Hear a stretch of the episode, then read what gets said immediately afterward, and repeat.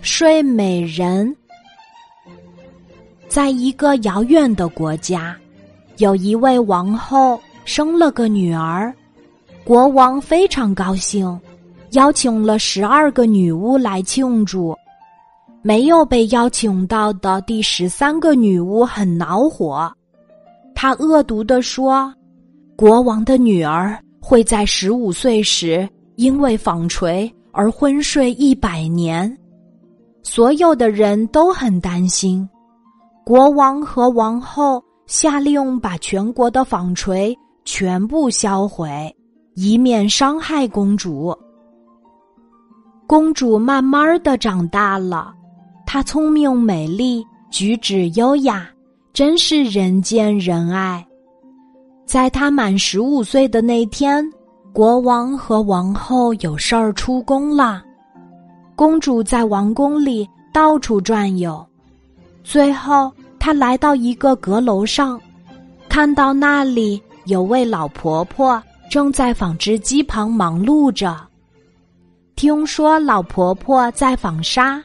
公主很好奇，也想试一下，可她拿起纺锤就倒在地上睡着了。第十三个女巫的诅咒应验了，所有的人都和公主一样沉沉的睡去了，连刚回来的国王和王后也跟着睡着了。慢慢的，王宫周围。长出了美丽的篱笆。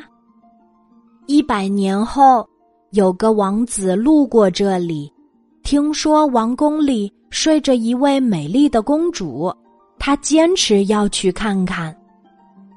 王子来到王宫前，那些篱笆神奇的分开了一条道路，可他走过之后，篱笆又自动合拢了。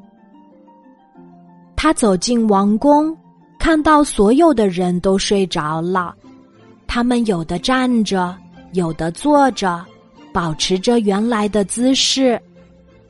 最后，王子来到了阁楼，看到了美丽动人的公主，忍不住吻了她一下。